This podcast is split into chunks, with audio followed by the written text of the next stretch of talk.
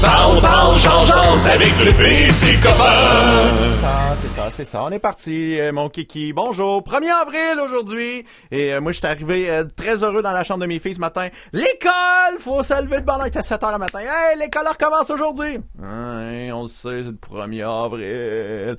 Ah, les gars. Euh, mon nom est Pierre-Yves Le Public. je te parle dans ce micro pour être dans ton Facebook et, et ton YouTube en ce moment. Euh, donc, tu te gênes pas, bien sûr, pour communiquer avec nous avec les messages en bas de l'écran. Euh, J'essaie juste de voir euh, avoir accès à mon, mon chose. Il devrait apparaître euh, éventuellement. Ah d'accord, je à un moment donné, pendant l'entrevue. Pendant que, que Pop j'osera, moi, j'irai euh, cliquer sur les bonnes affaires pour voir apparaître les, euh, les affaires. Aujourd'hui, je fais un test aussi. Si t'écris un commentaire, techniquement, ça apparaît automatiquement en bas de l'écran. euh, dans la vidéo, fait que écris des choses. Si t'as des questions à tout moment, poum, ça va popper à l'écran. Ça va être le fun euh, en titi. Euh, part de ça, les ah oui, je peux te parler des invités à venir euh, confirmer demain. On va euh, recevoir Alain Reyes pour nous parler des programmes là, qui sont en train de s'installer, qui vont commencer le 6 avril prochain. Ça va être euh, très intéressant. Myriam Segal va venir nous parler cet après-midi. Euh, aussi, on va avoir beaucoup de plaisir avec elle, ça c'est sûr et certain. Euh, Michel Grenier, techniquement, le gérant d'artiste, entre autres de Mike Ward et plein d'autres humoristes, sera avec nous ce vendredi, si tout va bien, encore une fois. Et pour commencer, on va aller rejoindre les amigos en début d'émission. Comment ça va, les amis? Oh, que ça va bien. Bon, ex- ah oui, moi ça va super bien, je suis heureux. J'ai gossé sur la technique toute la journée, fait que c'est c'est fantastique. Fait que moi, tu sais quand quand il y a de la technique qui marche bien, je suis très heureux de ça. Euh, et sans plus attendre, deux points de presse aujourd'hui qui ont lieu. Je les ai même pas regardés parce que là, je me suis rendu compte, ça sert plus rien de les regarder. Depuis que j'ai François, François Jean qui est avec moi pour m'expliquer comment ça marche là-dedans, me faire un beau résumé. Je suis pas obligé de me tout taper ça. Fait que je vois pas, je vois pas Justin, je vois pas, malgré que je vois pas mes rockstars du Québec, mais quand même. Euh, raconte-nous, euh, François, qu'est-ce qui s'est passé de bon euh, aujourd'hui dans les points de presse? Il y a eu quand même beaucoup de stock aujourd'hui dans les points de presse. Puis fédéral, oui, il y a eu des grosses annonces dernièrement, mais souvent, il y a eu beaucoup de filler. Aujourd'hui, il y a eu quand même de la substance là-dedans. Faut souligner qu'on a commencé en souhaitant une bonne journée de l'héritage sikh. Pas une joke de 1er avril, ça a vraiment commencé de même la conférence de presse. Apparemment qu'il y a beaucoup d'électorats de Justin Trudeau qui est de confession sikh. Euh, on a commencé aussi en remerciant les médecins, les pharmaciens, les agriculteurs, les livreurs et les autres travailleurs de la chaîne de distribution médicale et agroalimentaire. C'est des gens qui travaillent fort 24 heures sur euh, 24 heures sur 24, 7 jours sur 7 pour que tout le monde vive, ce qui est une bonne chose, Oui. et euh, reste en santé quand on réussit à vivre. Donc, euh, ça a été le- l'entrée en matière sympathique. Passons au, euh, au gros noyau de- des annonces d'aujourd'hui. Mhm. On a toujours rappelé les grandes lignes du plan de soutien économique en trois points. Euh, le programme d'urgence du Canada, le, le programme de subvention salariale et le, le report des paiements des différentes taxes et frais d'importation pour laisser des liquidités aux entreprises. Au même titre que le provincial tape sur la santé à tous les jours, le fédéral tape sur l'économie parce qu'évidemment, c'est là où est-ce qu'il nous donne le, le- le plus d'aide euh, dans l'immédiat. Euh, on, a, euh, on a annoncé que les détails de la subvention salariale de 75 sont annoncés aujourd'hui par Bill Morneau. Au moment d'enregistrer, les, euh, les, grandes lignes sont connues. J'ai malheureusement pas pu suivre cette euh, conférence de presse-là, mais euh, on se rappelle que les critères principaux, c'est d'avoir au moins vu son chiffre d'affaires diminuer de 30 depuis le début de la crise et de ne pas être un employeur déjà financé par les fonds publics. Parce que ultimement, ça revient à être financé par des fonds publics. Ouais, c'est ça, exact. Là, euh, j'ai eu vu une contradiction entre ce qui a été dit ce matin par Justin Trudeau et ce que j'ai vu passer hier comme information. Oh. Il y avait des bars qui se plaignaient qu'ils ne pourraient pas être admissibles au programme de subvention salariale parce qu'il y a une des lignes de cette subvention-là qui dit que euh, faut pas que ce soit un endroit où les, euh, la principale source de revenus, donc 50% ou plus des revenus, soit de l'alcool. Et là, il y a des propriétaires de bars qui disent, ben là, ça veut dire que j'aurai le droit à rien. Sauf que dans son laïus de ce matin, le premier ministre a parlé que c'était une subvention pour aider les restaurateurs et les bars. Ah. Donc, ça a-tu changé depuis 24 heures? Il faudra aller voir euh, ce qui est maintenant en ligne sur le site de canada.ca pour les, les grandes lignes. Mais Bill Morneau, euh, au moment où on se parle, a déjà annoncé qui est admissible ou pas. Euh, autre rappel, on l'a dit et on l'a répété, tout cet argent doit servir à payer vos employés. Essayez pas de faire la pièce sur notre dos. on va mordre fort si vous essayez de nous en passer une petite vite. Essayez aussi de passer le 25% restant des salaires à payer de votre poche. Ça serait vraiment nice. Et en passant, c'est une suggestion musclée. OK. Après ça, c'est essaye pas mon esti de crasseur. Ça, ça sera même plus subtil. Moi, euh, ma position journalistique actuelle dans cette émission m'empêche d'utiliser les mots esti de crosseur. Sauf si c'est une citation comme dans la phrase Le P vient de dire esti de crosseur. Mais, euh, mais je te laisse interpréter ça comme tu veux, l'ami. Il n'y a pas de problème. Euh, euh, revenant d'ailleurs sur les euh, sur les les, euh, les pénalités en cas d'esti de crossage, euh, c'est une époque sans c'est une époque sans précédent. Les mesures sont sans précédent et les sanctions aussi seront sans précédent. Euh, Là-dessus, je vais prendre une parenthèse pour euh, exprimer un point de vue de, que j'ai vu passer de Pierre-Yves McSween. Je le cite souvent de ce temps-ci, mais euh, tout ce qui est question d'économie, j'y fais quand même un peu confiance, qui disait ça va être difficile à implémenter parce que si c'est pas écrit que tu pas le droit de le faire, ça veut dire que tu as le droit de le faire, en théorie, légalement. Fait qu'on va voir comment ça va se passer, mais tu sais, on pourra pas dire à une entreprise, t'as fait de quoi de pas correct, si c'était pas écrit que t'avais pas le droit de le faire. Euh, Ouais, mais là, les c'est, c'est des bonnes paroles de Justin qui a dit Fais pas ça. Faites-le pas. Faites-le pas. Justin, faut l'écouter, c'est notre premier ministre. Bon. Interprétez ce que je dis comme vous voulez. Euh, bonne nouvelle pour les Canadiens qui veulent profiter du programme canadien d'urgence. C'est officiel que ça va se passer à partir du 6 avril. Aussi, si vous continuez d'être payé par votre employeur via le programme de subvention salariale, vous n'y avez pas droit parce que vous pouvez pas avoir le beurre, l'argent du beurre et le poteux de la fermière en plus. Ah, c'est pas juste! Anyway, j'aime pas ça, les petites fermières, moi, fait que... Poteux de fermier? Ouais. Ah, ça dépend, ça va quoi? Ah, écoute, euh, euh, je ferai pas de joke de champignons puis de fermier puis d'aller cueillir le champignon, mais bon. Euh, Eh. Ah non, je suis un journaliste, moi je fais pas ça. Jamais, jamais, jamais. Ça? Donc, euh, l'inscription officielle va être sur le canada.ca. Vous pouvez recevoir votre prestation via dépôt direct ou par la poste. On vous garantit que l'argent va être distribué dans les dix jours suivant votre inscription et votre demande. Par contre, logiquement, on vous recommande de passer par le dépôt direct parce que par le chèque, ben, ça va être dix jours plus le temps que le chèque se rende, plus le temps de l'encaisser. On recommande très, très, très fortement dépôt direct. Euh, si, vous êtes, si vous avez déjà présenté une demande d'assurance emploi, votre demande pour le programme canadien d'urgence sera euh, reconduite automatiquement. Donc, vous n'avez rien de plus à faire que ce que vous avez déjà fait. Il y a des mesures qui ont été implantées aussi pour éviter que les serveurs soient euh, engorgés trop et que les systèmes ne soient surchargés. Il y a deux ministres qui vont donner aujourd'hui une conférence de presse pour expliquer les mesures de protection des systèmes et aussi donner plus de détails sur les critères d'admissibilité Mhm. pour le programme canadien. Euh, C'est des mesures économiques qui sont les plus importantes de nos vies à moins que vous soyez, que vous étiez vivant durant la Deuxième Guerre mondiale. On parle que euh, ça fait 80 ans, là, pour ceux qui savent pas compter, des bonnes chances que vous ayez jamais vu des mesures aussi fortes que ça. Le gouvernement tout seul peut pas gagner la bataille contre la maladie. Il va falloir faire un effort de guerre. C'est un appel à la nation, comme on en a perdu l'habitude, puisque c'est inusité depuis deux générations, euh, ce genre d'appel à la nation-là. Deux générations. Euh, nos comportements doivent être à la hauteur. Il faut respecter les directives sanitaires. Et c'est comme ça que vous pouvez servir votre pays. Fait qu'on t'avait de Euh, faire le au Canada euh, en début de, de podcast, d'après moi, là, on n'aura pas le choix. Au corona. Au Corona, ouais. C'est une bonne idée. Euh, réponse en rafale aux questions des journalistes. Dans la situation actuelle, on peut pas garantir qu'on manquera pas de matériel pour protéger les travailleurs de la santé. On n'est pas à l'abri d'une pénurie si les Canadiens ne restent pas à la maison. C'est assez clair. Euh, il y a une partie de la réserve nationale de masques de protection qui va être envoyée au Québec parce que le Québec est dans la même situation que le Canada. Il y a des endroits au Canada où on est moins en urgence. Le Québec, on l'est un peu. Et il n'y a pas de nécessité pour l'instant d'invoquer la loi sur la production de mesures médicales. Il y a une partie de la loi canadienne qui peut obliger les entreprises à rediriger sa production pour faire du matériel médical. Mais là, présentement, il y a tellement d'entreprises qui ont levé la main qu'on pense pas avoir besoin de forcer d'autres entreprises à, emboîter le pas. D'ailleurs, merci à elles. Et on a posé une question de- des Américains. On- il y avait une rumeur de vouloir militariser la frontière pour pas que personne traverse du côté des euh, Américains. Ce que Justin Trudeau a répondu, c'est ils n'ont pas l'intention de le faire finalement, mais on continue de discuter avec eux. Et surtout, je vois mal pourquoi un Canadien voudrait s'en aller dans un pays où tu es obligé de payer 75 000 si tu es malade. Ouais, non, c'est ça, c'est un peu ridicule.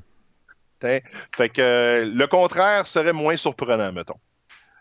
Si on va du côté du euh, résumé du point de presse provincial de François Legault aujourd'hui, euh, commençons par le bilan des actions gouvernementales et de ce qui s'en vient. Parce que rappelons-le, on est au milieu de la, du Québec sur pause. Aujourd'hui, ça fait exactement une semaine et demie que le Québec ne travaille plus euh, de façon générale. Donc, Mhm. on a voulu faire un bilan de ce qui est, ce qui est fait et ce qui s'en vient. On a libéré 6 000 lits dans les hôpitaux pour les hospitalisations potentielles qui sont liées au coronavirus. On pense pas se rendre à ce nombre d'hospitalisations-là, mais on va être prêt si jamais ça arrive. On a aussi répété qu'on est un des premiers États en Amérique du Nord à avoir fermé des services et entreprises non essentielles. On a fait passer énormément de tests, ce qui peut aussi expliquer pourquoi on a le plus de cas confirmés qu'ailleurs. Mais toute proportion gardée, on a aussi moins d'hospitalisations qu'ailleurs, beaucoup moins de décès aussi. Ce qui veut dire que vu qu'on a beaucoup plus de tests, on a, pu- on a pu tester beaucoup plus de gens. D'autres endroits ont été obligés de concentrer les tests sur des populations critiques. Ça se peut qu'il y ait plus de gens qui n'ont pas été testés, mais euh, ici au Québec, ça donne, une, ça donne des bonnes nouvelles en bout de ligne. On a parlé encore une fois du matériel de protection individuelle dans le milieu de la santé. Mhm. Moi, du a- monde qui euh, partent avec du stock d'hôpital qui ramènent ça chez eux. Ben, Ramenez-le la à l'hôpital. Si- si tu sais, honnêtement, là, quand ils ont su qu'ils commençaient à avoir euh, des problèmes de masque, là, non, non, je pointe, je pointe pas Guy, là. Hey, je l'ai acheté, là. La H1N1, c'est quelle année? Ah, il y a longtemps, jadis naguère. Bon, ben, c'est un, un- ça, c'est un, un tissu de H1N1. Bon. Euh, euh, continue. Pas avec H1N1, c'est pas d'avance. Si tu pognes pas le COVID puis que tu pognes H1N1, là. T'as ouais. Non, non. C'est du vieux stock que je portais à CITF. en passant. Donc, des tentes à Sherbrooke en passant. non, c'est TF, c'est Québec. Les rouges. Ah, le... ah j'ai compris CITL, j'ai compris CT. Non, non, non, c'est non, non, TF. CITF 107.5. Vais aller me sniffer un concerta, je reviens. Ouais, c'est une bonne idée. Euh, mais non, mais pour de vrai, là, quand il y a eu des histoires, de, on commence à avoir des problèmes de pandémie, euh, puis tout ça, de, de, de, de la COVID-19, euh, il y a du monde dans les hôpitaux, autant personnel que le staff et le non-staff, qui ont fait « Ah, ben, je vais peut-être m'amener un masque ou deux à la maison. » Fait que là, Ça a- se dit pas, ça. Non, je sais, ça se dit pas. C'est pas ça? Je dirais pas ça, mais je nomme personne. Je fais juste Ah. dire que si t'as du matériel chez vous, en quantité industrielle, que t'as emprunté à très, très, très, très, très long terme, ramène-les. Là, on en a besoin. Ah, c'est le temps. là. Là, c'est le temps. C'est comme tu prêtes un film à un de tes chums de gars, Oui. puis toi, t'oublies que tu as prêté le film. Puis là, tu- à un moment donné, il y a quelqu'un qui fait Ah, faut qu'il s'en rappelle pas. Ouais, mais non, là, on s'en rappelle. Là, on a de besoin de. Ramène-les. Moi, j'avais emprunté euh, Jésus de Montréal à Jackie Pop. Fait que je vais te leur donner. C'est Ouais, bon? correct, mais euh, je l'ai pas écouté moi, encore. Je l'ai acheté, je l'ai pas écouté. Aucune Ben, il meurt à la fin. Il- Il Ah, ressuscite! Ah, c'est malade. En passant, euh, emprunter du stock, c'est cool à l'hôtel, c'est moins cool à l'hôpital. Ouais. Ouais, ça, On fait pas ça. Hein? C'est ça, c'est ça, c'est correct. On fait, on fait juste Euh, pas ça.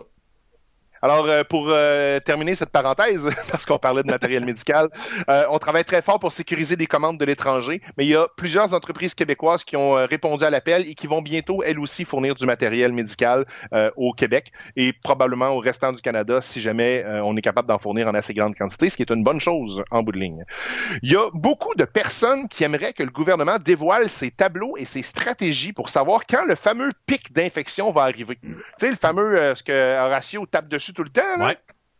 Ben, ce qu'on, euh, il y a beaucoup de gens qui veulent savoir quand est-ce que ce pic-là va arriver. Puis, Pour avoir vu un peu partout comment ça fonctionne, parce qu'on peut pas vraiment le prédire, ça change à tous les jours. Mais euh, c'est difficile de savoir quand ça va arriver, même dans les autres États où on le fait, c'est au mieux imprécis. À tous les jours, la courbe se déplace selon le niveau de respect des mesures de confinement de la population. On a demandé aux gens de la sécurité, de de la santé publique du Québec de sortir des scénarios basés sur les plus grandes probabilités, mais ça sera quand même pas précis. Ça va faire plaisir aux journalistes et à Adrien Pouliot, chef du Parti conservateur du Québec, qui tape sur le clou de « il veut donc voir ces maudits graphiques Il veut voir les chiffres au HEC. c'est important. où les chiffres? Ils sont... Mais on, on les pas que les Ouais, vas-y. Mais je- on dirait que je veux pas que ça sorte parce que je me dis, peut-être que vous allez être d'accord, avant que tout ça soit, euh, ce scénario-là se produise, déjà les gens se sont rués dans les centres commerciaux, dans les épiceries, ça fait des réserves. Fait qu'imaginez si demain, par exemple, on avait des chiffres, puis on savait que la courbe là, est dans deux, trois jours. Oubliez ça, là, ça se bat dans les rues pour avoir du stock. Moi, je vous dis, avoir des chiffres, je suis convaincue, là, ça va juste augmenter le sentiment d'anxiété généralisée chez la majorité des gens en ce moment. Ça va être la Arruda- le docteur C'est la Arruda même répondait chose. un peu plus tard. Attention, attention les amis, c'est la même chose que tu arrives au monde, là, tu nais, tu commences à parler, tu commences à comprendre la vie, puis là, tu as 2-3 ans, puis on te dit Hey, le jeune, tu vas mourir à 54 ans d'une crise cardiaque. Bonne chance. Mais Tu veux pas savoir ça à l'avance. non, à quelle journée que tu vas l'avoir, ta crise cardiaque? C'est ça qu'on veut savoir. Ben oui. Mais c'est le encore pic. plus que ça. Euh, tu sais, je, je vais brûler un de mes punches de la conférence de presse plus loin, mais le docteur Arruda a l'air d'être complètement contre le fait de rendre ces chiffres-là publics et avec raison. Ce qu'il a dit en point de presse euh, plus tard, c'est qu'il s'engage à informer la population au moment où on aura pas mal l'impression que la courbe va commencer à, pl- à s'aplatir. Mhm. C'est un peu en réponse à sortir les, les scénarios aussi. Mais d'un autre côté, sa crainte, ce qui devient ma crainte aussi, c'est que quand on a annoncé que il y avait un problème, tout le monde s'est rué pour aller acheter du PQ, puis il y a eu des, pan- des, pan- des- des- des pénuries partout. Mm. Puis après ça, les gens commençaient à réagir comme des maudits imbéciles parce qu'ils avaient peur. Ben là, le jour où on dit Ouais, la courbe commence à s'aplanir. Yes, le confinement est fini, on s'en va tout dehors! Non!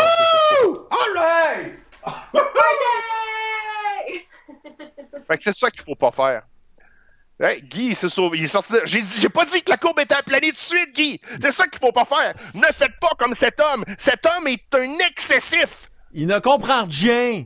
T'es un fou Je pense qu'il raide. voulait montrer son commanditaire majeur. Ouais, c'est ça, Cachemire, mais euh, t'aurais pu acheter euh, au moins Euh, moi, je pense qu'il a Cascade. acheté. Ouais, mais là, c'est du cash-Guy, le rendu là. là. Ouais, c'est... Oh! Cachemire, Cache-Guy. Ah, c'est très drôle, ça, c'est bon. hein, Titi. Excuserai, je vais débarquer de la caméra 30 secondes parce que lancer mes feuilles, ça a fait en sorte que j'ai plus mes feuilles. Ah, ok, d'accord. Une chance que c'est notes, c'est pas sur un téléphone ou un iPad. Ouais, hein, ça aurait coûté plus cher un peu. Hey, j'imagine Daniel Mécan en conférence de presse. Puis là, là, tu sais, tout le réseau de la santé qui part. Wow! Ne plus! Pas mal les tablettes. Aïe. Donc, on Ok, poursuit. repris les enfants. Euh, je t'ai rendu à... Ok, donc euh, c'est ça, Adrien Pouliot, joke de blague politique. Ok, euh, bilan de la journée. On a 33 décès en date d'aujourd'hui, deux de plus qu'hier. 4611 cas confirmés, augmentation de 449. 307 cas hospitalisés, c'est plus 21. Et 82 aux soins intensifs, ce qui est le même nombre qu'hier. Ça ne veut pas dire qu'il n'y a pas de nouveaux cas qui sont entrés aux soins intensifs, c'est important de le spécifier, mais ce que ça veut dire, c'est que pour chaque cas qui est entré, il y en a un autre qui est sorti. Donc, stabilisation, c'est une très bonne idée. Une, très bonne, pas une bonne idée, c'est une bonne nouvelle. La grande inquiétude présentement au niveau provincial, c'est les résidences de personnes âgées. Il y a 2200 résidences présentement au Québec et il y a 519 résidences où il y a au moins un cas de coronavirus dedans. C'est pour cette raison-là que prochainement, on va commencer à resserrer la vis au niveau de la sécurité, au niveau des entrées et des sorties des bénéficiaires, et qu'on va offrir au personnel des, euh, des, des résidences de personnes âgées, le personnel qui est capable de le faire, d'aller coucher à l'hôtel pour réduire la possibilité que le personnel euh, qui se contamine et démarre une contamination communautaire. J'ai pas pu lire la question, le commentaire en dessous. C'est si ça Sandra moi. Beauchemin qui disait euh, ça fait tellement peur. Ouais, ben, faut pas, faut pas avoir peur. Faut juste être réaliste dans tout ça. Faut respecter les consignes et tout va bien aller. Bon. Hashtag, ça va bien aller. Et voilà. Euh, D'ailleurs, on va annoncer bientôt des bonifications au salaire des préposés aux bénéficiaires du secteur privé. Ah Mais on le ouais. répète, Ouais, parce qu'il l'avait, il l'avait retiré, puis là, on le remet, là. Ben, il y a eu une question aussi de convention collective là-dedans, là, Mhm. euh, dont je suis pas au courant de tous les tenants et aboutissants. Mais euh, oui, euh, je sais pas si c'est les, les préposés aux bénéficiaires du secteur public qui en avaient une, et là, on veut rajouter le privé. Là. Non, Euh, lui qu'on n'avait pas. Ok, c'est ça, c'est c'est pas clair pour moi, mais euh, ça a été annoncé aujourd'hui, il y aura bonification pour le secteur privé. Mais essentiellement, visitez pas les aînés. C'est une question de vie ou de mort. Et là, c'est très sérieux. Euh, il y a, vous l'avez probablement vu passer ce matin, il y a des zones qui ont été ajoutées aux régions bloquées du Québec. C'est des zones qui appartiennent à des régions administratives qui ont une grande superficie nord-sud. Ça veut dire que comme on, on a bloqué comme, juste le nord de l'Outaouais, les Laurentides, le nord de la, de la Naudière et la Haute-Mauricie, donc essentiellement la région de la Tuque en montant. Mhm. On demande aux gens qui habitent ces régions-là de pas descendre au sud de la province. Dans le fond, le mot d'ordre, c'est les gens du sud, montez pas au nord, les gens du nord, descendez pas dans le sud. C'est assez clair? Le... D'ailleurs, parlant de consignes, il y a encore des attroupements dans les parcs. Il y a des parties privées et il y a des commerces non essentiels qui restent ouverts. On fait des travaux, genre, ah, le magasin est fermé, on va y aller pareil, en gang, on va aller faire des travaux. Euh, c'est non. Cocouche panier. oui. Reste chez vous. Sors pas. Retourne à la maison. Bon. Ah ouais, à la maison! Oui, à la maison. Euh, et finalement, les remerciements du jour vont aux conjoints et aux conjointes des gens qui travaillent dans les services essentiels. Vous donnez de la force aux employés. Oh, moi! Et, euh, Et voilà, moi aussi, ma blonde travaille dans un service essentiel Oh. gouvernemental pétrole. Félicitations, que, euh, les boys. Vous créez de la stabilité dans le couple. C'est Fist vrai. bump, le- Ouais, t'as un peu. Euh, mais moi aussi, je fais, je fais partie un petit peu de la gang. Je, je veux, moi aussi. Non, toi, t'as pas le droit de le dire. Eux autres peuvent le dire un peu. C'est vrai. Je vais faire partie Ça, c'est très drôle parce que je parle présentement à trois personnes là, Mhm. qui ont des conjoints qui ont des secrets professionnels. Ils peuvent pas dire ce qui se passe. Vrai ou faux? Euh, ben là, de mon côté, il n'y a aucun secret professionnel. Ma conjointe travaille pour les prestations de vieillesse. Fait Ah. Elle, elle est, elle est considérée service essentiel parce que s'ils ne payent pas, les vieux crevent, mais pas du coronavirus. Hmm, Du bon, manque d'argent. c'est dit de façon crue, mais j'aime ça. Ouais, mais ça. euh, moi, ma blonde, elle me parle pas. C'est un problème dans notre couple depuis plusieurs années. Euh, on va non, consulter pour ça. Ça date pas de, de trois semaines. Là. Non. Ça, ça Moi, que Euh, euh, c'est que mon chum utilisait déjà les gants avant que ça Oh, oh, oh, c'est trop de Que détails. Ça, c'est non. Les. Hey, oui, du- quand, quand, le, le Oui? pire, quand tu m'as demandé de faire ça, moi je pensais que ça serait sérieux. Là. Je suis amèrement déçu. Là. Je savais qu'elle était déçue. Dés- Désolé, man. Euh, donc, euh, remerciement du jour, c'est fait. On sort pas. Si on sort, on reste loin. Quand on rentre, on se lave les mains. Puis les pieds s'ils puent, mais ça n'a pas de rapport avec le COVID-19, c'est juste la bienséance. Ouais, puis c'est pour euh, le- enrayer le problème de l'ongle là, euh, dégueulasse là, avec des champignons. La mycose des. La mycose. Ah. La mycose des ongles. Question euh, en rafale ou euh, jour- des journalistes en ordre, ce qui pourrait manquer en premier. Les masques N95, les masques de chirurgie, les blouses et les gants. On est correct pour une semaine là-dessus pour l'instant, mais il y a des commandes qui s'en viennent, donc on n'est plus, on- n'est pas inquiet outre mesure sur les euh, ressources disponibles. Bon. C'est aussi serré pour les tests de dépistage, mais ça va quand même bien. On a une bonne avance et on a bien identifié les foyers. D'ailleurs, les pistes de dépistage ont changé. Avant, on identifiait, on dépistait les gens qui revenaient de voyage. Maintenant, ça c'est pas mal fini. Il n'y a plus tant de gens qui reviennent de voyage que ça, on s'entend. Euh, maintenant, c'est les travailleurs de la santé. Et aussi, avant, on faisait des tests de dépistage systématiquement. Maintenant, on n'a plus tant besoin des tests. Ce qu'on peut faire, sans trop se tromper, c'est que si quelqu'un a été dépisté positif avec un test officiel, s'il y a des membres de sa famille ou ce qu'on appelle un lien épidémiologique euh, qui développe les symptômes, on peut assumer sans se tromper que la personne a attrapé la maladie et on peut la faire embarquer dans des cas confirmés sans se tromper. Donc, euh, c'est euh, c'est pas mal ça, là où on en est rendu maintenant. Euh, les, les bonnes nouvelles à retenir, c'est que le nombre de cas aux soins intensifs est stable. Et ça, ben, c'est une bonne nouvelle pour la courbe. Yes, on a une question sur les médias sociaux déjà. Leslie Perkins qui nous demande à combien de likes vous révélez les secrets professionnels? Donc, euh, c'est à partir de 1000 abonnés, on pourrait dévoiler euh, certains secrets professionnels de- des, des hôpitaux et euh, d'autres affaires de Marie-France, euh, mettons, de ton Il faut monter le nombre d'abonnés ou on peut descendre? Parce que moi, je peux passer tout de suite à 999. Moi, je parle. Euh, non, faut monter, il faut se rendre à 1000. 1000 abonnés sur YouTube. C'est ça que je veux, Parfait. vendredi. Fait que, euh, Leslie, abonne-toi souvent. Créer des faux comptes. Voilà. C'est de même que ça marche. Euh, merci beaucoup, François. Fait qu'on se parle demain encore une fois pour un autre euh, point de presse extraordinaire. Yes, puis euh, comme je le répète tout le temps, si vous avez des questions, si vous avez des interrogations, Oui. si vous avez des, des choses que vous vous demandez, qui sont trois beaux synonymes, euh, 1 877 le Radio, Euh, vous pouvez euh, écrire aussi sur des commentaires sur les vidéos, puis on mettra ça des réponses en rafale demain. C'est pas plus compliqué que ça. C'est simple. Je vous aime. Hey, salut, man! beau. Bonne soirée. Dites bonjour. C'est égal de ma part. Oui, on va lui dire bonjour. Bye bye! Hey, Bye! bye bye. bye. Tout le monde. Au revoir. Aïe, aïe, aïe.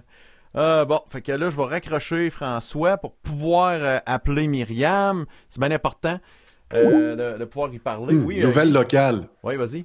Donc, on a une tente devant l'Hôtel Dieu d'Arthabasca. La tente, euh, c'est prévu exactement pour les gens qui veulent se faire vérifier Ouais. et qui ont déjà au préalable téléphoné sur le fameux 1877 quelque chose ou encore le 811. Ouais. Euh, sauf que cette tente-là euh, est en opération pour quelques jours encore et à Arthabasca, au centre de prélèvement, ben, ça va devenir finalement la porte d'entrée pour les gens qui voudraient se faire tester. Alors, ce sera annoncé très bientôt, mais vous venez de l'apprendre en primeur ici parce qu'il y a quelques, une minute, euh, ben, disons quelques minutes, j'étais encore à l'Hôtel Dieu d'Arthabasca et j'écoutais, tu sais, mes oreilles sont grandes de même. Alors, j'écoutais ce qui se passait et euh, l'attente à l'extérieur, ça va servir pour une couple de jours et par la suite, ça s'en va au centre de prélèvement. Ce qui veut dire que le centre de prélèvement est à l'intérieur maintenant de l'Hôtel Dieu d'Arthabasca. Ça, c'est déjà chose acquise, chose faite. Ce qui est très important aussi, on parlait euh, d'approvisionnement. Ouais. J'ai une très jolie fille qui m'a reconnu de dos alors que je descendais avec un beau masque sur la figure. Mhm. Et ma cousine, euh, elle dit Qu'est-ce que tu fais ici? T'es-tu malade? Tu sais, C'est sûr que quand tu vas dans un hôpital, c'est pas parce que ça va bien. Non. Alors, j'y ai pas dit que j'avais une maladie transmise sexuellement. en tout cas, bref, je descends les marches, puis là, je lui pose la question parce qu'on se voit, mais pas tant que ça. On, on- se voit genre aux 5 ans, les, les cousins, les cousines, c'est assez tough. Fait que là, j'ai dit, qu'est-ce que toi, tu fais ici? Ben, dis-moi, j'ai le dossier de l'approvisionnement. Je sais pas si tu entends parler dans les médias Oh. que on est short. Puis là, elle s'est souvenue que moi, j'ai un micro à deux pouces de ma face dans la plupart des heures que je pratique, contrairement à elle. Donc, elle a dit, ça serait bien, Guy, qu'on se dise salut, bye bye. Je t'en dirai pas plus. Mais on manquera pas de stock. C'est pas à Arthabasca que ça va se passer. Non. J'ai l'impression qu'on vise Montréal. Ouais, moi aussi, j'ai l'impression. Ouais. Mais pour de reste, ce que j'ai expliqué le problème, c'est que il y a plein de, de, de, de patients ou de, de, d'amis, de, de familles, des amis de patients et du personnel médical qui ont en fait en mode panique là. Il y a plus de jugement là. Moi, je veux sauver ma gang. Fait que des, des, des masques euh, N95 puis des, des, des gants puis des, des ci pis des ça là. Ouais, amener une boîte ou deux à la maison là. Et ça, ça a été très tentant. Je te le dis, si tu l'as fait, ramène-les. Ramène-les, c'est pas grave. Il y a personne qui va te taper ses doigts. Ben, même au contraire, tu as le chauffeur. Je fais un don. Tu vas avoir l'air généreux. C'est fantastique de même. Que- Je passais chez Brunet et Jean Coutu. Il y en avait 3-4. Fait qu'en v'là 15. Ouais, c'est ça. Fait que c'est pas plus compliqué que ça. Hey, j'ai rajouté euh, un nouvel effet pour quand il va y avoir de quoi de vraiment spécial. Tu sais, moi, je vais arriver, là, je vais faire Mais c'est incroyable! On peut faire ça. Ah ouais! Est-ce que Guy peut rappeler qu'il nous a informé qu'il y avait une maladie transmise sexuellement pour qu'on fasse le zoom à ce moment-là sur son visage? Ah ouais, moi, je suis assez d'accord. Tu, tu parlais que t'avais quoi à l'hôpital? T'es allé à l'hôpital pourquoi? Je pense que j'ai une ITS.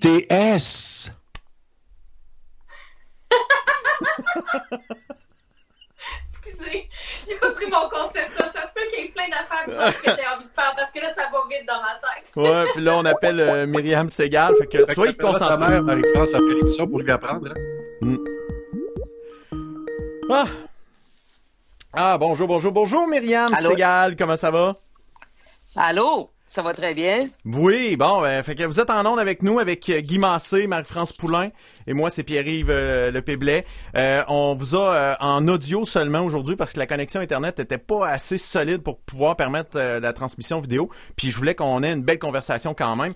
Donc, bien heureux de vous retrouver avec nous aujourd'hui, euh, ce- cet après-midi. Là, euh, François me racontait que vous étiez euh, parti en genre de- d'expédition aux États-Unis, puis ça, ça a coupé assez raide avec l'histoire du coronavirus. Ah ouais, en effet, parce que j'ai pris ma retraite au mois de décembre dernier et mon projet de retraite, c'était de partir pendant un an. Donc là, j'ai plus d'appartement à Québec. Je, me suis logé chez ma sœur temporairement les derniers mois. Puis après ça, je partais euh, pour euh, six mois aux États-Unis, puis ensuite trois mois en Europe. Sauf que ça a arrêté au bout de deux mois. Fait- fait- euh, fait- euh, votre sœur, elle habite où? À Québec. Ah, à Québec. Fait que vous êtes installé à Québec, là, euh, pour le moment. Fait qu'on sort pas, c'est le confinement. Puis on regarde. Non, non, non, hein? parce que non, parce que à- non, non, non, parce qu'à mon retour, euh, Ouais. je peux pas aller contaminer ma sœur. Ah. Donc, il fallait que je trouve un endroit où je pouvais me mettre en confinement. Euh, ma sœur est psychologue. Alors, si je l'avais, si, si je rentrais chez elle, elle était obligée de refaire un confinement de 15 jours avant de recevoir un client. Ça n'avait pas de bon sens. Non, non, non, non. Donc, euh, j'ai mon chum était venu me rejoindre euh, aux États-Unis, puis euh, là, on est dans son chalet, à- dans un endroit que j'appelle Saint-Léon profond, mais qui est en réalité Labrec au lac Saint-Jean. OK. Et euh, Ah. c'est pour ça que la connexion Internet est pas bonne, puis la connexion cellulaire est- pas beaucoup meilleure. OK. Ben, ben, là, euh, là, une chance, vous n'êtes pas une milléniale parce que ça serait terrible d'avoir une connexion Internet aussi euh, faible. J'ai des petits côtés milléniaux quand même. Ah ouais? euh, Ah ouais? Disons que ça, je trouve ça très dur. Oui, oui, oui, oui, oui. Tu sais, j'ai- quand même... euh, j'ai- Je suis resté à Saint-Pied, là, mais euh, j'ai évolué avec les médias, puis pour moi, euh, effectivement, l'Internet, c'est comme, c'est comme le sang dans les veines. C'est ben, c'est ça. Fait j'imagine que vous restez informé le plus possible quand même. Euh, vous suivez les points de presse. Justin Trudeau, vous devez l'aimer. Vous devez le trouver bon. C'est assez extraordinaire comme cet homme dont on pensait que la grande qualité était la, la communication est en fait un épouvantable communicateur. Il est pas bon. Il est pas bon comme communicateur. Et euh, pourtant, dans les campagnes électorales, on a cru qu'il était bon. Mais en réalité, il se comporte comme s'il était encore en campagne électorale, à rajouter une granule tous les jours, comme si on attendait qu'il nous donne quelques bonbons, alors qu'on veut juste qu'il nous dise la vérité, puis qu'il nous parle avec son cœur un petit peu. Ce que François Legault réussit de manière exemplaire. Ouais, François Legault, il cherche pas à essayer de plaire ou déplaire. Il fait juste nous donner l'information que c'est exactement, c'est un, bon résumé, euh, Myriam, en disant que il est tout le temps en mode, je vais-tu déplaire à quelqu'un, je vais me faire reprocher quelque chose, puis en, en étant, en voulant pas déplaire à tout le monde, c'est là qu'on déplaît à tout le monde. Oui, mais François Legault a aussi une belle qualité d'écoute. Tu vois, moi, au cours des derniers jours, ça m'a beaucoup agacé de les entendre dire Oh, on peut pas vous donner nos pronostics parce que là, on va créer de la panique. Regarde, on est des adultes, donnez-nous leur juste. Soyez raisonnables, donnez-nous leur juste. Il n'y a pas de raison qu'on infantilise le peuple en lui donnant pas leur juste. Et aujourd'hui, Legault, il a, il a comme rectifié la chose en disant J'ai demandé qu'on me sorte un scénario probable, puis je vais vous le publier. Bon. Fait que, au moins, il écoute. Il écoute la- on peut pas dire que c'est un gouvernement qui écoute pas qu'est-ce qu'on lui demande. Non, non, non, c'est clairement, euh, actuellement, c'est euh, c'est absolument remarquable sur le plan de la communication. Je sais pas sur le plan de la gestion, parce qu'on n'est pas dans les officines en arrière, Mhm, mais sur le plan de la communication, c'est sûr que c'est Legault 10 puis Trudeau 0. c'est ouais, un match très nul pour, euh, pour, pour Ottawa en ce moment. C'est c'est dommage, malgré que les programmes qui sont travaillés du côté euh, d'Ottawa euh, semblent très bons, par exemple. Ce qu'il annonce n'est pas bête. Le problème, c'est qu'il le fait sans, sans incarner son message. Euh, il, il le fait, il le fait euh, tout seul, dans son coin, devant sa porte noire. Euh, c'est vraiment pitoyable comme façon de communiquer. Et c'est drôle parce qu'on était persuadé que c'était sa grande force. Ouais, c'est c'est vraiment c'est vraiment décevant. Mais là, on sent que Myriam Segal, elle, c'est une experte en communication. Pour les gens qui la connaissent pas, euh, Myriam Segal travaille dans les médias depuis ah jadis naguère, euh, a connu Marconi, rien de moins. Puis mais pour de vrai, ne- ne- ne- Faut pas exagérer. quand non, même. non, je fais des blagues. Je, je fais des blagues, j'aime ça m'amuser. Mais euh, les, les- les dernières années, euh, on vous a entendu à Québec ou FM 93, entre autres. Mais vous avez fait des Oui. grosses années de la radio à Québec, euh, comme animatrice, comme recherchiste, euh, comme journaliste, comme comme tout ça. Donc euh, là, vous êtes à la retraite depuis, depuis quelques mois. Est-ce que ça vous manque de communiquer à tous les jours avec les auditeurs? Les auditeurs me manquent par moment, mais j'ai honnêtement, j'ai bien planifié ma retraite. J'ai eu ce privilège-là que peu d'animateurs de radio ont. Tu sais, souvent, Ouais. on découvre qu'on était passé date quand on est éjecté. Puis là, on se retrouve tout seul face à ce que... Moi, j'ai quand même planifié, j'ai eu un patron extraordinaire pour ça à Québec, j'ai quand même planifié pendant quatre ou cinq mois mon décrochage progressif. Si bien que j'étais, j'étais pas mal déterminée durant mon voyage à ne pas suivre l'actualité, ce que j'ai réussi assez bien parce que comme je faisais des grands parcs euh, nationaux, notamment dans le sud des États-Unis, dans des déserts, j'avais souvent pas de communication Internet possible, ni même de communication cellulaire. Si bien que ça me manquait pas tellement. Mais là, je dois te dire que effectivement, pogné dans un chalet, euh, euh, dans, dans, une période de crise épouvantable, euh, ça me manque un peu plus. Donc, je, m'amuse sur Facebook, puis je m'en vais marcher des deux heures à la fois. Bon, ça, ben, c'est fantastique. Ça, c'est ça, ça, ça c'est un vrai décrochage. ça aurait été le fun de visiter plus de plus, plus de villes à travers le monde, mais là au moins, on peut pas dire que vous êtes stressé de ce temps-ci. Mais admettons, Myriam, est-ce que c'est oh non, non, non, ben... États-Unis? Oui, vas-y, ma France. Oui, ce que je, me demandais si c'est l'actualité aux États-Unis qui a fait en sorte que euh, vous avez su tout ce qui est en train de se passer ou c'est vos connaissances au Québec qui vous envoyaient des messages sur Facebook en vous disant OK, là, c'est le temps que tu reviennes pour telle telle raison. C'est c'est le Québec qui vous a ramené ou c'est les États-Unis qui vous a alarmé et qui a fait OK, je dois quitter? Euh, les premières alertes que j'ai eues, c'est le Québec parce que euh, aux États-Unis, euh, comme je vous le dis, je faisais les grands parcs américains dans le sud des États-Unis, c'est des endroits comme Joshua Tree où t'as pas d'eau, pas d'électricité, pas d'internet, puis pas de cellulaire. Enfin, tu, tu sors de là au bout de trois quatre jours, tu fais ton Walmart, puis tu retournes dans un autre désert. On peut pas dire que j'étais très connecté aux États-Unis. J'avais une petite roulotte, donc euh, j'allais pas dans les hôtels, j'avais pas accès à la télévision non plus, euh, si bien que j'étais vraiment en grand grand décrochage. Et les États-Unis se sont montrés pendant très longtemps très insensibles à ce qui se passe avec la, la COVID-19. Si bien que j'ai des amis qui me disaient, là, c'est le temps de revenir. Puis moi, je leur disais, non, si je reviens maintenant, je me mets plus en danger dans le chemin de retour que je ne vais l'être en restant dans les parcs nationaux où, visiblement, le niveau d'inquiétude était à zéro. Mhm. Donc, l'incompréhension un peu d'évaluer le danger était, était, était quand même... Euh, c'est ça, les gens qui sont pas branchés sur l'information, ils doivent faire, voyons donc, qu'il n'y a pas de don pour rien, les autres. Absolument. Au début, c'était ça. Puis, euh, le message qu'on recevait, par exemple, quand on a commencé à parler de la COVID-19 aux États-Unis, mhm. le message que j'ai reçu des parcs, euh, des parcs du Texas, je suis abonné à l'infolettre des parcs, des, des state parks du Texas, euh, c'est nous restons ouverts. les parcs sont un endroit fantastique pour pouvoir socialiser sans promiscuité, etc. Puis nous avons augmenté nos, euh, euh, nos niveaux de désinfection. Le message qu'on nous passait, c'est que mon voyage tel que je l'avais prévu allait pouvoir continuer en toute sécurité. Sauf qu'à un moment donné, le Nouveau-Mexique a fermé ses, ses state parks. Euh, le Texas l'a fait très, très tard. En fait, quand on a quitté, on a quitté aux alentours du 20 mars. Euh, quand on a quitté le sud du, euh, des États-Unis, les parcs du Texas étaient encore ouverts. Hein? C'est incroyable. Oui. C'est incroyable. Mais il faut comprendre que dans les parcs, la plupart des gens, ils vont avec des gros motorisés. Mm-hmm. Moi, j'avais une toute petite roulotte, là, mais la plupart des gens, ils vont avec des gros motorisés. Euh, les, ils utilisent très, très peu les installations sanitaires collectives.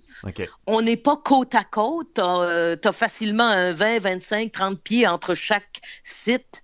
Euh, c'est vrai que c'est un endroit où, la, où c'est plus facile de s'isoler et de ne pas avoir de promiscuité.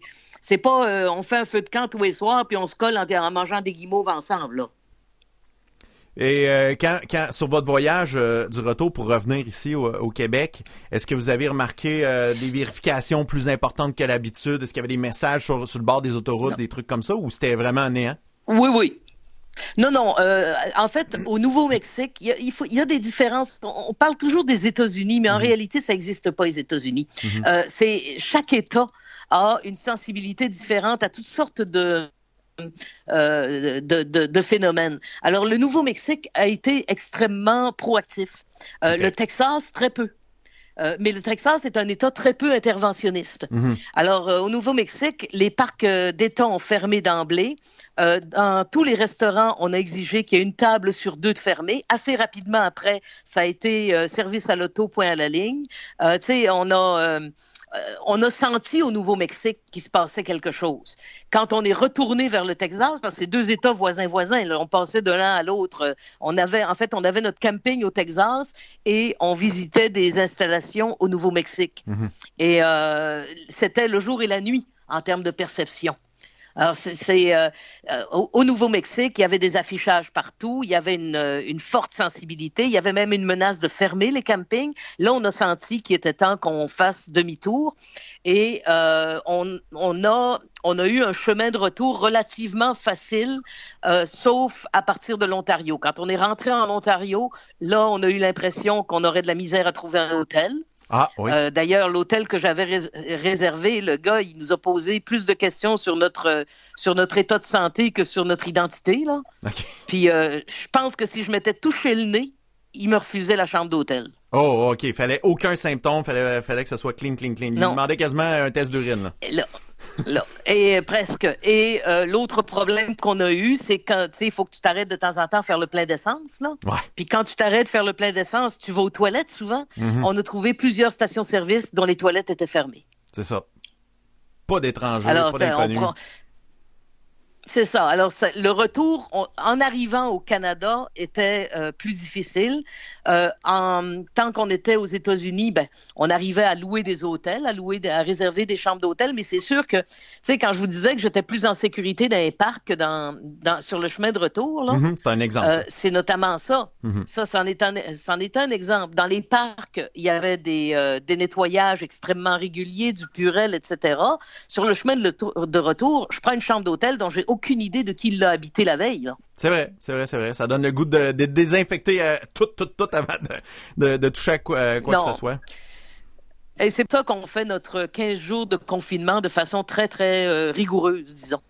Aïe, aïe, aïe, ça c'est... euh, c'est un- c'est une anecdote de voyage qui est plate en tabarouette, mais qu'on va se rappeler toute notre vie parce que c'est vraiment unique. Dans, dans, dans, dans toute votre carrière, euh, Myriam Segal, euh, des, des situations de crise qui ressemblent à ça, c'est jamais arrivé, je présume? Euh, ben moi, j'ai quand même vécu le déluge du Saguenay Ouais, aux premières loges. Ouais, Alors, ouais. euh, oui.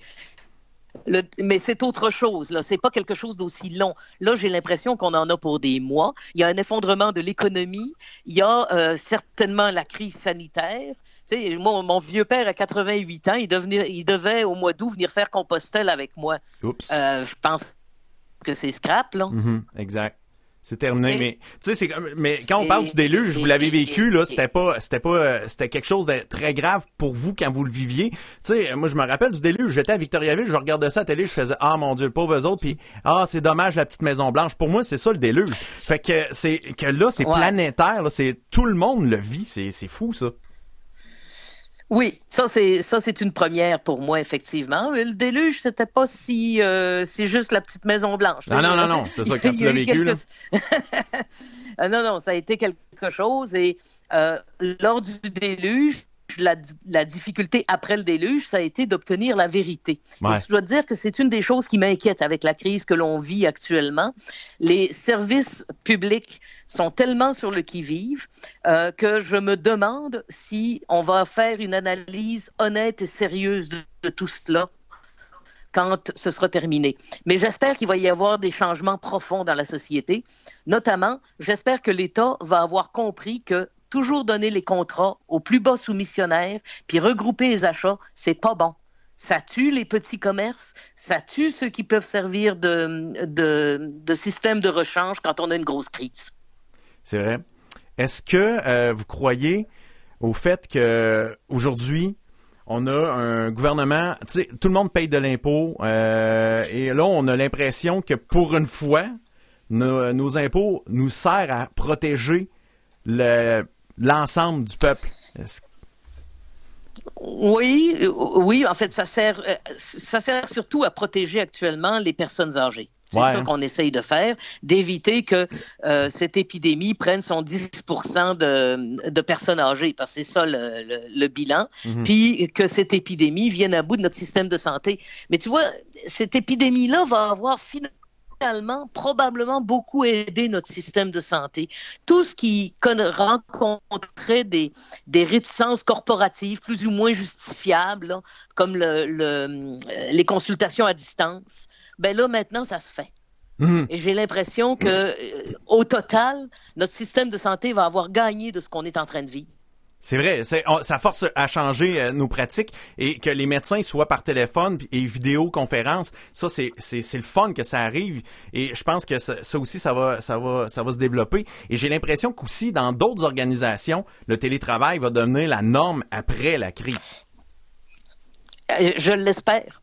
Je l'espère. Encore que le télétravail, c'est, c'est, il faut pour, euh, pour faire du télétravail, pour qu'un employeur puisse envoyer ses employés en télétravail, il faut qu'il leur fixe des objectifs Ouais. euh, pour éviter qu'on se pogne le beigne à la maison, là. Sais, euh, Ah, c'est- il y, a- il rien de Il parfait, c'est sûr. C'est sûr. Bon, euh, il y a des limites au télétravail quand même, mais c'est en train de se développer. Il y a des solutions de rechange. Et l'autre chose pour laquelle je pense que ça va être au, au total bénéfique, euh, c'est euh, la vie de famille. Ouais. Les gens se retrouvent en famille, doivent reprendre des habitudes de famille. Je croisais, tu vois, dans une de mes marches, euh, le papa, la maman, les deux ados qui prenaient une, une bonne, une bonne bouffée d'air ensemble. Ça fait combien d'années qu'ils n'ont pas fait ça? Ah, c'est drôle, j'avais la même réflexion cette semaine, je faisais ça avec mes deux ados, puis là je fais hey wow, j'aurais pu j'aurais pas pu demander ça en temps normal de sortir les quatre ensemble aller prendre une marche et là mes filles étaient heureuses de sortir avec leurs parents puis il y avait pas honte, tu sais, ça c'est c'est grandiose hein quand Exact. ils sont adolescents quand. Exact. Puis- tu vois, l'autre leçon qu'on va peut-être prendre, c'est que d'enfourner 1000 élèves ensemble dans une polyvalente, d'enfourner tr- 500 vieux ensemble dans un bloc, Ouais. d'enfourner 60 enfants ensemble dans une garderie, c'est peut-être pas bon pour la santé. Effectivement, santé euh, physique et psychologique, c'est c'est c'est une, une belle réflexion qu'on on- qu'on va pouvoir faire à partir de là. On va avoir des résultats vraiment euh, importants de ça. Euh, oui, il y a Guy qui voulait vous, vous poser une question. Question pour Myriam Segal, Oui. qui connaît très bien le marché de Québec. Bonjour Myriam. Euh, moi, je me demandais, Oui. avec la promiscuité, on a un problème. Donc, on est pour l'étalement urbain, si je comprends. On a un projet à Québec présentement pour un tramway et resserrer, donc avoir beaucoup de monde au centre-ville. Moi, j'ai vécu au centre-ville pendant cinq ans et je peux pas croire qu'on va doubler la population au centre-ville de Québec. Est-ce que le projet de tramway a de l'eau dans le gaz? Le projet de tramway avait de l'eau dans le gaz avant. Le maire Labaume n'a jamais été capable de le vendre de façon intelligente. Euh, il il s'engage maintenant pour essayer de le vendre, mais c'est comme trop peu, trop tard. Euh, le projet de tramway a de l'eau dans le gaz depuis le début. Euh, faut, faut pas oublier que le maire de Québec a fait campagne lors de la dernière campagne électorale contre un projet de tramway. Mm. Puis deux mois plus tard, il nous dit que c'est la, la panacée, la solution, le système idéal. Euh, c'est ce dont Québec avait besoin. Les gens à Québec sont convaincus que si tu passes un tramway, il faut au moins que tu le passes le plus possible souterrain, puis ça, ça s'appelle un métro. Mhm. Ben, Mais le, le- le transport en commun est nécessaire, même si tu fais de l'étalement urbain. Le transport en commun est nécessaire parce que l'idée, c'est d'éviter que les gens euh, fassent, euh, euh, viennent alourdir le trafic tout le temps, puis qu'on soit toujours en train de- d'élargir des routes. Écoute, moi, au, au Texas, là, j'ai traversé des villes avec sept voies de chaque bord. ça à un moment commence à être il faut large. que ça arrête. Là. Ouais, c'est ça. Tu peux pas Ça tout le temps, tout commence le à être temps. large. Ouais, c'est ça. C'est un peu. Ça Alors, bon faut, faut pas, faut pas non plus diaboliser parce qu'on a maintenant un problème d'épidémie. Faut pas non plus diaboliser le transport en commun qui est nécessaire dans les grandes villes. Maintenant, peut-être que ce sera une bonne idée qu'on porte des gants. Peut-être que ce sera une bonne idée qu'on s'accroche pas toutes après le même poteau. Je sais pas, moi. Ben, je pense, j'ai l'impression que le retour du lavage des mains euh, automatique, là, parce qu'il y a plein de monde qui s'en foutent. Oh, pas besoin de laver les mains. Ben, avec la crise du H1N1, on avait commencé à installer des purelles dans toutes les entreprises. Puis ça n'a pas été long après que la crise, hein, les boîtes de purelles, y étaient vide. Ils en remettaient pas, on remplissait pas ça. Fait que j'ai l'impression que là, on a une conscience que c'est plus que corporatif. Là, c'est c'est chaque personne doit se laver les mains de façon intelligente et euh, le plus souvent possible. Puis c'est ça, je pense, ça va régler une bonne une bonne partie de tous les problèmes. Tu sais, oui, là, là, c'est la Ouais. COVID 19, mais tu sais, il y a des gros cas de de gastro, de grosses grippes qui fait beaucoup de morts à chaque année à cause du manque de de de, de, de- Exact. La grippe en 2019, qui était pas très sévère, a fait 16 000 morts dans le monde. C'est ça. Avec la COVID, on est rendu quand même à trois fois plus, puis on n'est pas encore dans le pic. Mhm. Exactement. Mais euh, c'est sûr qu'il y a une sensibilité qu'on va avoir pendant un an ou deux jusqu'à jusqu'à la prochaine alerte. Mais je suis pas sûr que ça, ça va rester à très très long terme, disons. Myriam, je veux revenir euh, sur qu'est-ce que vous disiez tantôt sur euh, les familles et de, de retrouver l'esprit de famille. Et j'ai l'impression que il y avait quelques personnes qui commençaient à soulever l'idée pour euh, enlever la pression sur le manque de personnel dans les entreprises, de fermer les commerces le dimanche. Et là, on recommence ça. C'est une affaire qui existait depuis euh, des années. Et est-ce que ça serait une bonne idée de ramener ça? Non, moi, euh, moi, je suis très hostile à ça. Ah oui? Euh, si tu veux, oh oui, moi, euh, je, je suis- je suis très hostile à ça parce que on, on a quand même des gens qui travaillent de façon atypique. Euh, les gens, les, les travailleurs d'usine, ça travaille 12 heures de jour, 12 heures de nuit. Ouais, de jour, tu sais, ça a pas de. euh, les policiers, les infirmières, euh, il y, y a un paquet de gens dans la société qui n'ont pas des horaires de 9 à 5 du lundi au vendredi. En plus, le dimanche, c'est aussi aller faire son magasinage ensemble, c'est aussi une sortie. C'est vrai. Moi, je pense que si vous voulez fermer les commerces le dimanche, c'est très bien. Dites, euh, dites à vos commerçants, moi, je veux pas que tu sois ouvert le dimanche. Et si lui, il s'aperçoit que... Puis ch- laissez choisir. Ouais, c'est vrai. Ce qui est Le déjà... pas obligé d'ouvrir le dimanche. C'est il ça. peut ouvrir le dimanche. C'est ça. Et, OK? euh, C'est déjà Alors, ça, là, en ce Euh, moment. les gens qui veulent... Oui, il peut ouvrir le dimanche. Alors, si les commerçants sentent que la majorité des gens vont les appuyer s'ils ferment le dimanche, ils vont fermer le dimanche. Ouais, c'est vrai. puis vous aurez gagné, mais pas en privant les autres. Moi, euh, je suis, euh, euh, tu sais, la liberté c'est quelque chose de précieux, Mhm. et euh, on est en train de sacrifier des grands pans de notre liberté pour la protection euh, de, euh, la protection, la, la sauvegarde des gens, de Mhm. la santé du monde. Ouais. Il va falloir aussi ne pas renoncer à toute liberté parce que l'État a trouvé à un moment donné que c'était une bonne idée de fermer le dimanche. Mhm. Euh, de tous les gestes que Legault a posés, c'est celui que c'en est un que je comprends très mal.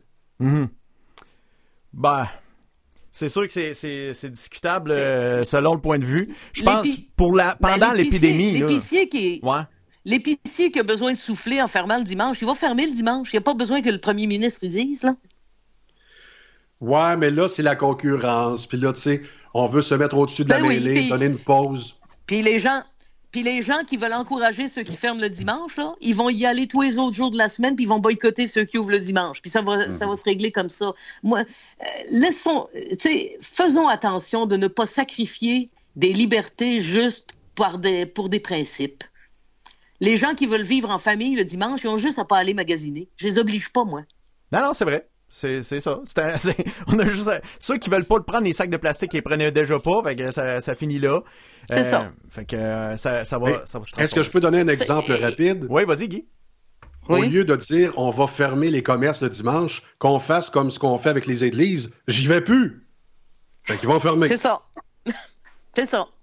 C'est aussi simple que ça. Mais euh, je trouve que un des dangers de la crise et de la longue crise qu'on va vivre, parce qu'à mon avis, euh, je suis pogné à Saint-Léon pendant euh, au moins un mois, là. Euh, un des dangers, c'est qu'on apprenne à renoncer à des libertés juste parce que l'État en a décidé ainsi. Il va falloir qu'on retrouve un petit peu de nerf à un moment donné. Pour l'instant, il faut obéir, OK? Mais gardons en tête que c'est pour l'instant. C'est ça. Là, c'est vraiment des mesures exceptionnelles, temporaires. Ça, c'est- ça, ça change un peu la donne. Euh, je, je- vous enseignez euh, il n'y a pas si longtemps encore euh, dans le domaine de, de la- des médias de- à la radio en ATM à Jonquière. Oui. euh, à la relève médiatique, à la relève radiophonique. Dans les derniers jours, on a entendu beaucoup de mises à pied temporaires et j'ai l'impression qu'après la crise, il va y avoir des postes euh, d'animateurs qui vont se faire de la maison. Euh, moi, je, je, suis un exemple. Ça fait des années que je fais de la radio à partir de la maison. Euh, et j'ai l'impression que là, la vague va, va s'installer. quand vous écoutez la radio de, de dans les dernières années, qu'est-ce que vous entendez? Qu'est-ce que vous voyez comme avenir pour ce média-là? Ben, c'est un média qui va avoir le même problème que tous les autres médias. C'est d'ailleurs pour ça qu'il y a eu une vague de mise à pied, Mhm. les revenus. C'est ça. Il faut que les revenus soient là. Or, euh, dans, dans les médias, euh, la, la crise qu'on a vécue, les commerçants ont annulé leur campagne de publicité. Mhm. Les postes de radio ont perdu leur, euh, leurs revenus. Euh, du coup, on a mis à pied un maximum de gens en se disant, bon, ben, après, on les réembauchera quand les revenus reviendront. Mais les revenus vont-ils revenir? Euh, quand un commerçant va rouvrir sa boutique, il va essayer de se refaire et c'est Ouais. pas évident que c'est avec la pub qu'il va se refaire. Tu sais, la pub, c'est toujours la première affaire qu'on coupe en se disant, ben, oui, je suis pas sûr, peut-être que ça rapporte pas autant qu'on pense, etc. Fait que euh, la, la crise des médias, la crise que vivent actuellement les médias écrits de façon très, très aiguë, elle va se vivre également dans les médias électroniques, là. Absolument. Mais euh, c'est- drôle parce que nous autres, euh, en radio, on se dit tout le temps quand une entreprise va pas bien, c'est le temps de t'annoncer euh, de venir dans mon magasin. Là, c'est c'est le temps de faire ça. Mais c'est sûr quand Oui. t'as- pas d'argent, là, c'est tu, tu vas pas tu vas pas investir là-dedans. un, t'as pas d'argent de ce temps-ci. Deux, t'es fermé. Ouais. Si tu veux annoncer. bon, c'est c'est sûr que le- actuellement, c'est temporaire ce que, ce que les, les coupures en radio sont temporaires. Et Ouais. la radio a euh, quand même des avantages qu'aucun autre média n'a. Euh, par exemple, un des avantages qui n'a jamais été éliminé de la radio, euh, c'est le fait que ça ne requiert pas une attention pleine et entière de celui qui l'écoute. Exact. La radio est, est un accompagnateur quotidien. On l'écoute en faisant d'autres choses. Or, tu peux pas faire ça avec l'Internet, tu peux pas faire ça avec la, la TV, tu peux pas faire ça avec les journaux. En réalité, c'est un, un apanage que la radio a et c'est ce qui lui donne cette extraordinaire euh, faculté de, proximité. Euh, la, la personne qui a choisi que tu l'écoutes, que de t'écouter aujourd'hui, là, elle fait ça en prenant son café, en pitonnant, peut-être en faisant son, son sous-de-coup ou en faisant un peu de télétravail, je sais pas. Mhm. Mais elle fait ça. Tu deviens le compagnon quotidien. C'est vrai. On devient un, un Et, ami. euh, oui, puis tu l'accapares pas, tu l'accapares pas pleinement. C'est pas écoute-moi, regarde-moi, prends. Tu sais, la personne qui écoute la radio peut disposer de ses autres sens que Louis à faire autre chose, ce qui n'est pas vrai dans les autres médias. Donc, je pense que ce privilège qu'a la radio va toujours lui permettre de survivre, mais il va falloir qu'elle s'adapte sur le plan des revenus, il va falloir qu'elle s'adapte sur le plan de la technologie, comme vous le faites si bien d'ailleurs, vous autres. Ouais, ben je, pense que le- les revenus vont diminuer, mais le coût de production à la radio versus les autres médias, ça, euh, on- les moyens aujourd'hui, ça, ça coûte plus rien. Honnêtement, là, opérer une station de radio, puis on on n'est même plus obligé d'avoir une antenne. Tu sais, c'est par internet, ça peut se faire. euh, envoyer du son, c'est c'est possible. Écoute, si je peux radoter, là, Ouais, euh, quand, dans les années 80, fin des années 80, j'étais directrice d'une salle des nouvelles d'une grande station de radio à Québec.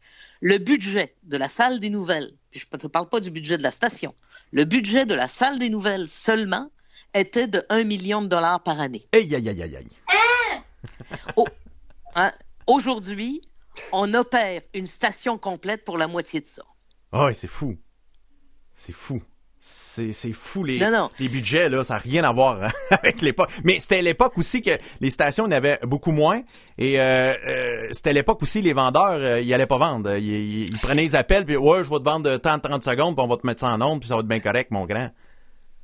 Oui, euh, oui, il y avait de ça, mais il y avait aussi euh, tout, un- tout un personnel. Écoute, un de nos employés à la salle des nouvelles, c'était le commissionnaire. Mhm. Parce qu'il fut un temps où le fax et l'Internet n'existaient pas. Et voilà. Or, le, euh, il fallait, à tout bout de champ, quand tu faisais une demande pour avoir un document, il fallait que quelqu'un aille le chercher, le document. Exact, c'est ça. Alors, il y a, plein, plein d'emplois qui ont disparu. Les stations ont rétréci, rétréci, rétréci, mais elles ont toujours survécu parce qu'elles ont la proximité, la légèreté technique et cet extraordinaire privilège que ton auditeur n'y est pas complètement accaparé par toi, donc il te choisit pour l'accompagner quotidiennement. Guy avait une question. Est-ce que je me trompe Oui. si euh, je vous dis, euh, Myriam, que dans les années 80, on faisait beaucoup, beaucoup de radio, euh, beaucoup d'argent, mais on injectait dans le personnel en ondes, autant dans la salle des nouvelles, et que les propriétaires n'étaient pas très voraces. Mais qu'avec les années, Ouais. avec euh, des propriétaires corporatifs, on s'est dit, on va dégager une marge de profit plus qu'intéressante. Oui, ben, en fait, il y a eu, il y a eu deux, trois phénomènes, notamment des, des, euh, des changements technologiques majeurs. D'abord, il a fallu passer du AM au FM. Ça coûtait une fortune faire ça. Ensuite, il a fallu intégrer l'in- l'informatique, euh, les ordinateurs, etc.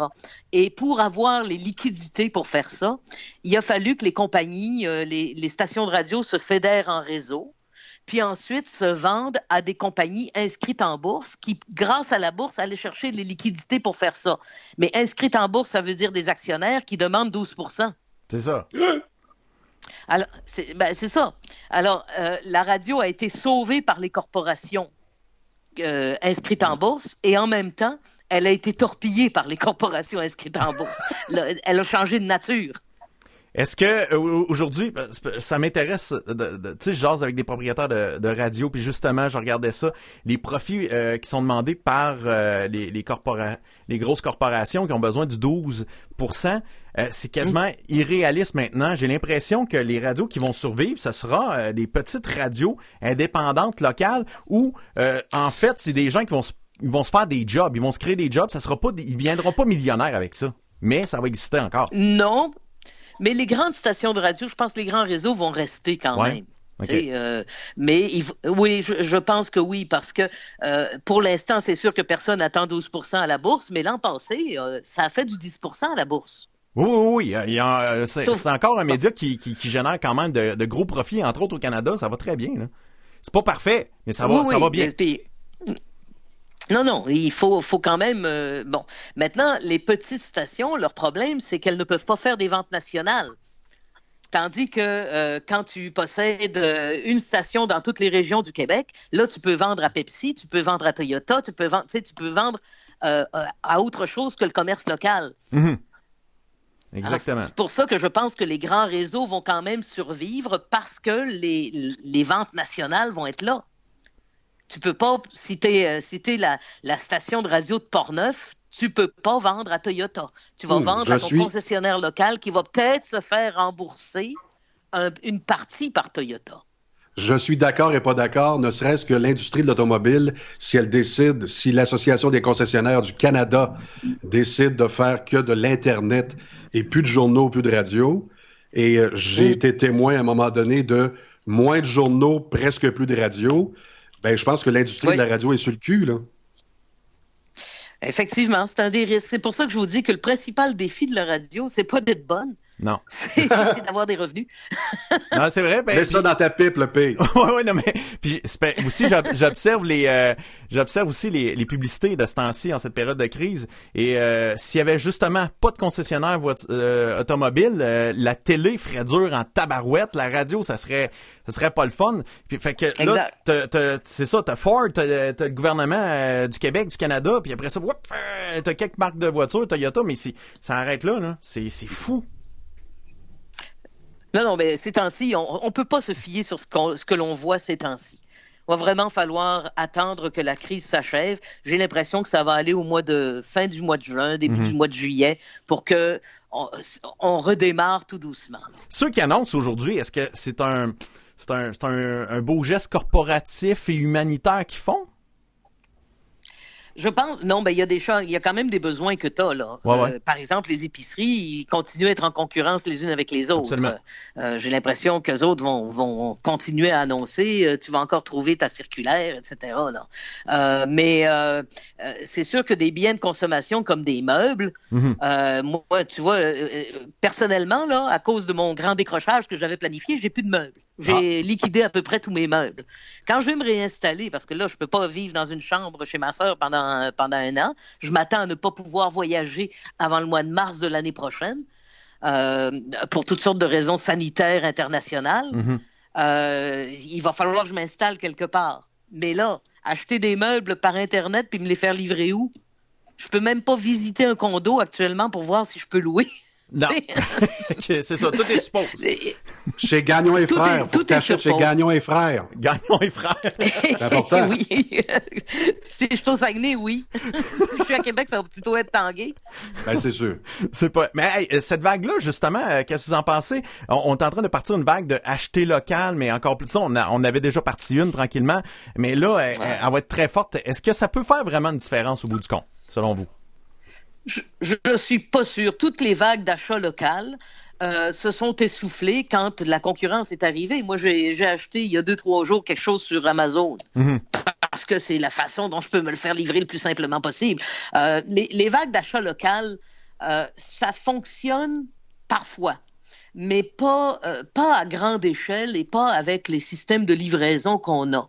Euh, par contre, là où je pense que ça va changer quelque chose, c'est dans l'attitude des gouvernements.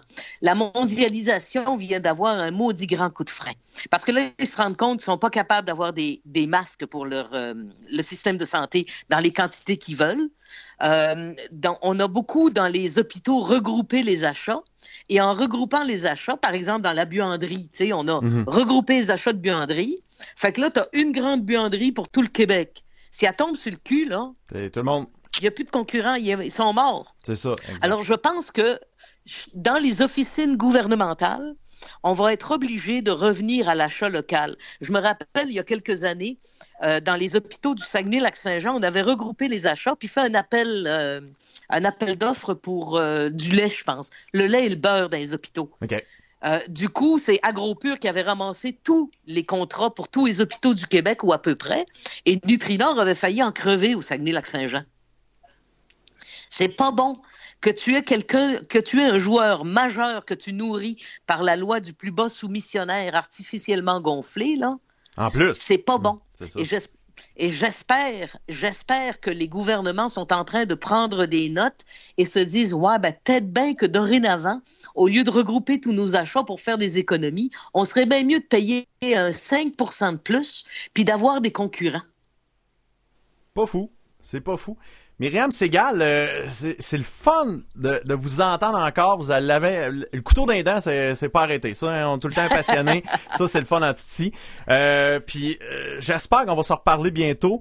Euh, j'espère vous rencontrer en personne. J'ai- squatté un peu les, euh, les corridors du FM 93 à l'époque, mais on, on s'est pas vu parce que j'allais faire souvent du remplacement euh, du côté euh, du 102.9 à CFOM. Puis euh, je, je sais que cette boîte-là euh, est remplie de, de gens passionnés. Puis on, on me dit Ah. que des belles choses au sujet de Myriam Segal. Fait que ça doit être la bonne journée. J'imagine je suis tombé pour qu'il dise juste des belles Je choses. pas. Oui, probablement, probablement. Mais tu sais, j'ai fait longtemps ce que vous avez fait, euh, ce que vous faites, Pierre-Yves. Oui. Euh, je, je travaillais au Saguenay-Lac-Saint-Jean. Oui. Je faisais mes émissions du samedi-dimanche au FM 93 Oui. en, euh, par, par, de- par Messenger. Là. OK. Ah ouais, carrément. euh, de même. Tu sais, euh, oui, oui, je montais, je montais au Saguenay, je montais à Québec une fois par mois à peu près OK. pour quand même avoir un contact euh, visuel euh, plus plus proche. Mais euh, j'ai travaillé avec Paul Raphaël, etc. Ouais. par- je les voyais par par une caméra, puis avec une ligne téléphonique, une double ligne téléphonique qui coûtait cher par contre là. Ouais. Mais euh, si tu veux, j'étais en pyjama puis en, en pantoufle dans mon sous-sol. Ah, ça, c'est Voilà, gros. je le sais, je m'en rappelle très bien, on était concurrents à l'époque, moi j'étais à Choix FM, et je le disais en ondes, merci de ne pas écouter Myriam Segal, qui est en pyjama à maison. Alors, c'est extraordinaire. Mais à cette époque-là, on n'avait pas de caméra les studios. Non. C'est vrai. il aurait fallu s'habiller. Quand même. Hey, Myriam, merci beaucoup d'avoir pris euh, quelques temps pour jaser avec nous. C'est vraiment intéressant. Euh, on s'en reparlera. Si la, la crise se poursuit encore des mois, des mois, des semaines, euh, euh, ça sera une, autre invitation que je vais lancer. Un, pla- un plaisir, vous m'avez désennuyé de mon Saint-Léon profond. Bon, tant mieux, merci beaucoup. Hey, je veux Euh, juste savoir, oui? est-ce qu'il y a des courses de canot à la break cet été? ben là. Je pense, je sais pas. Ils ont Ben un là. 15 km qui fait le tour du lac. C'est une, c'est une marche que je fais de temps en temps. Mais la Mhm. course de canot, va falloir que je me renseigne pour la prochaine fois qu'on se parle.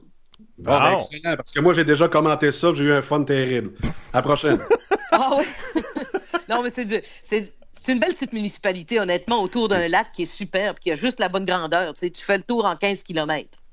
Ah, ben c'est le fun, ça. Tout pour rester en forme puis allumé. C'est bon, ça, on aime Voilà. ça de même. Exact. Excellent. Il y a Denis euh, Beaulieu qui nous écrit, euh, qui dit euh, salutations à toute l'équipe, bravo pour l'entrevue avec Madame Segal. Isabelle Hull euh, qui a dit j'aime beaucoup le point de vue de Marianne Segal sur le dimanche, les, les fermetures du dimanche. Jason Quirion aussi qui disait bonjour et Leslie Perkins qui disait bonjour également. Merci de, de nous écouter, c'est belle fun. Merci beaucoup Myriam. Euh, Merci, au plaisir, les amis. Au plaisir, bye bye. Donc, euh, c'était Myriam Segal, euh, animatrice euh, radio retraitée. euh, donc, euh, on a jasé. Moi, je propose de faire une petite mini-pause de rien du tout. Puis après, euh, Marie-France, Guy et moi, on va faire le tour des niaiseries qu'on a vues sur Internet pour faire un autre petit 20 minutes, mettons. Ça vous tente-tu? C'est bon, ça? Yeah! Oui, Bon, ben excellent. Fait que euh, restez pas trop loin de votre euh, média social et ceux qui nous écoutent sur la playlist, ben ça va la vidéo qui va partir tout de suite après. T'auras pas besoin d'attendre. C'est fantastique ça un peu. On revient.